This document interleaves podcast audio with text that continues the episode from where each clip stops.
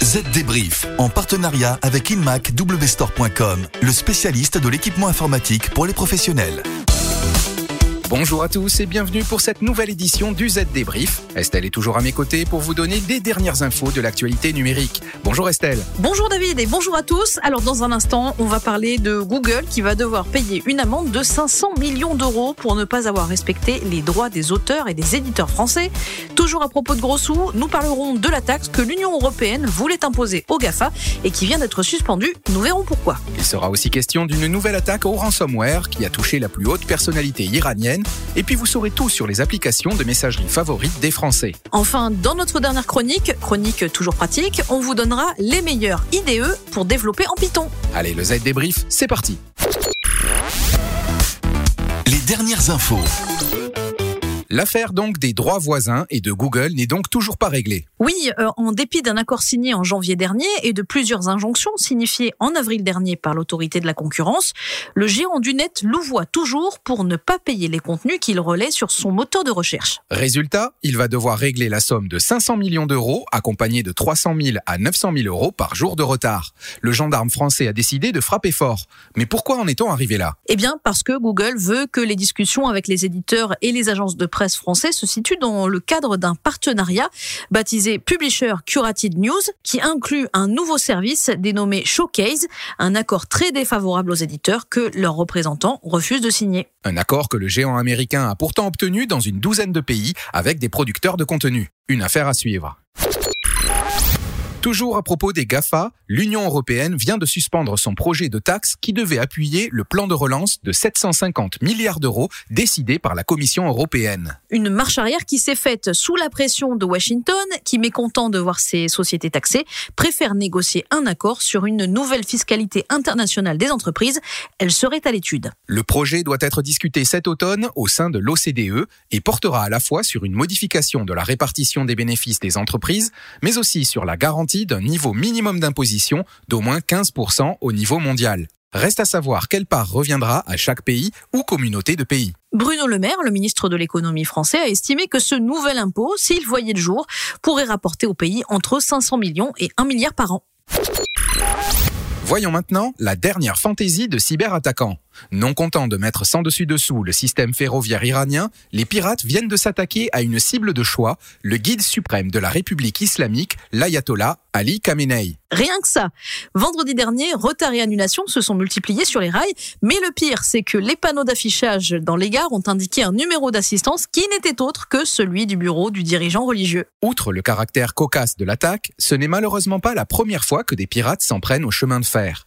En avril dernier, le réseau britannique Merseyrail avait été victime d'une cyberattaque via sans doute un compte de messagerie Office 365 utilisé par l'entreprise.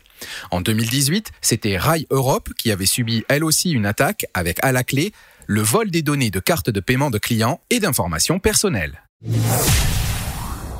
Poly conçoit des produits audio et vidéo haut de gamme pour que vous puissiez réaliser de meilleures réunions n'importe où, n'importe quand, tout le temps. Nos casques, nos produits de visioconférence et audioconférence, nos logiciels d'analyse et services sont créés pour connecter les collaborateurs avec une clarté incroyable. De qualité professionnelle, les produits et solutions Poly sont faciles à utiliser. Elles sont compatibles avec l'ensemble des plateformes comme Microsoft Teams et Zoom. À découvrir chez votre partenaire InMacW Store. Le chiffre marché. Concerne le nombre d'applications téléchargées l'an passé, 218 milliards rien que pour l'année 2020. Un carton dû à la pandémie et aux différentes mesures de confinement. Et selon une récente étude, le marché des applications mobiles aurait enregistré une hausse de 20% de son chiffre d'affaires au cours de ces 12 mois. Même progression en gros au temps passé devant les écrans en 2020. Autre enseignement de l'étude, les applications les plus plébiscitées selon les âges en France. Vous avez votre petite idée? Vous avez sans doute raison, car rien de surprenant, les adolescents et jeunes adultes euh, qui ont entre 10 et 25 ans ont beaucoup utilisé Twitch, Discord et Snapchat, alors que ceux qui ont entre 30 et 40 ans ont préféré surfer sur Le Bon LinkedIn et AliExpress. Pour leurs aînés, c'est la messagerie d'Orange et l'application d'antivirus Avast qui arrivent en tête, avec l'application spécialisée dans les cartes de fidélité Stockard. Et l'application qui fait l'unanimité, c'est WhatsApp. C'est elle qui compte le plus d'utilisateurs actifs mensuels en France en 2020, devant Facebook, Messenger, Instagram, Snapchat, Netflix, Waze, Amazon et TikTok. À propos de TikTok, justement, ce n'est pas la plus utilisée, mais la plus téléchargée l'an passé. Et c'est Deezer qui remporte le titre de l'application la plus rentable dans l'Hexagone. Et le succès du marché des applications n'est pas prêt de se tarir puisque le deuxième trimestre de cette année a prouvé deux choses. Les habitudes de consommation d'applications mobiles se perpétuent et battent même encore certains records. Ça peut toujours être utile. Attention développeurs, cette dernière rubrique de la saison vous est dédiée, puisqu'il s'agit de vous donner les 5 meilleurs IDE pour développer en Python. Tout dépend de ce que vous voulez. Un IDE ultra léger avec le strict minimum de fonctionnalité ou bien un IDE ultra complet. PyCharm, tout d'abord, c'est l'IDE de référence pour Python. Il est édité par la société JetBrains qui propose de nombreux outils pour les développeurs. C'est un IDE très complet dédié aux développeurs professionnels. Toutes les fonctionnalités attendues d'un IDE sont là. Complétion du code, saisie automatique, vérification à la volée, gestion de projet, support des principaux frameworks Python, développement et debug distant, gestion de version, support des bases de données, etc. JetBrains propose des mises à jour régulières. Il y a aussi Tony, c'est l'un des IDE gratuits les plus utilisés, notamment par les débutants en Python. Son interface est rapide à prendre en main, l'outil se concentre sur l'essentiel. Autre avantage, il n'exige pas de configuration puissante pour fonctionner. Tony n'est pas dédié au développement intensif, mais plutôt à la prise en main euh, du langage et des petits travaux. Côté fonctionnalité, il affiche les erreurs de syntaxe, vérifie les variables, évalue les expressions. La complétion du code est disponible, mais pas au niveau d'un PyCharm ou d'un Visual Studio Code. Enfin, sachez qu'il intègre un shell. Visual Studio Code, maintenant, c'est un IDE de Microsoft. Sur de nombreux aspects, il ressemble à Visual Studio. Il est extensible et multilangage. On bénéficie aussi de toutes les fonctionnalités de VS Code, debug, terminal, complétion du code, gestion de projet, support de Pylance et Jupyter, etc. On peut utiliser VS Code pour développer avec les frameworks web de type Flask. Il y a aussi euh, IDLE, qui est l'un des environnements Python les plus connus. Euh, c'est aussi l'IDE souvent installé par défaut avec euh, ce langage. IDLE est un IDE rudimentaire, multi-fenêtre, fonction de debug, vérification de la syntaxe, autocomplétion, indentation shell.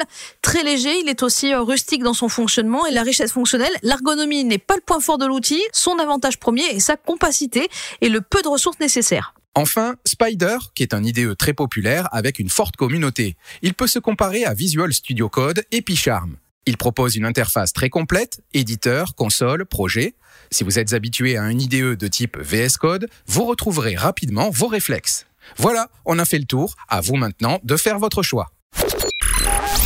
Et voilà, le Z débrief de la semaine est terminé, tout comme cette nouvelle saison. Avec Estelle, on vous donne rendez-vous à la rentrée en septembre. Ça sent le soleil et les vacances. Alors profitez-en bien si vous en prenez. Et si d'ici là, vous voulez revenir sur des sujets que nous avons abordés, rendez-vous sur zdnet.fr. Vous y trouvez nos podcasts passés, mais aussi tout ce qui fait l'actualité de la transformation numérique de l'été.